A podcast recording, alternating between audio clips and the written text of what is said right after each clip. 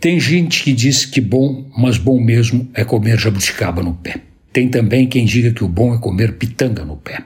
Eu digo que melhor ainda é comer pitanga e jabuticaba no pé, na sequência, no mesmo dia, depois de fazer minha caminhada matinal logo cedo, num dia de primavera fresco e com o céu azul.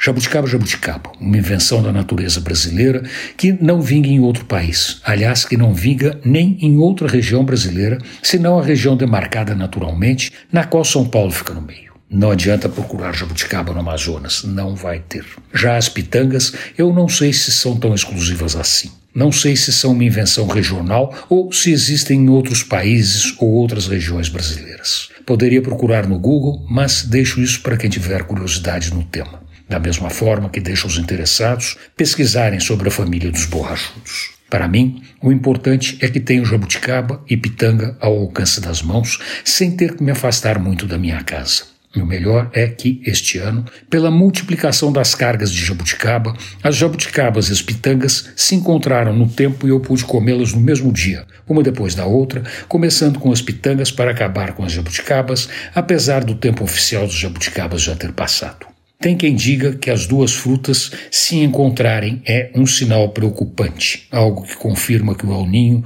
este ano está mais complicado e que as chuvas torrenciais que vão subindo pelo Brasil são a materialização do encontro das duas frutas no universo das tempestades fora de padrão que assolam o país. Pode ser que sim, pode ser que não. A diferença é que as frutas não expõem a fornecedora de energia elétrica e a sua proverbial incompetência. Antônio Penteado Mendonça, para a Rádio Eldorado e crônicasdacidade.com.br.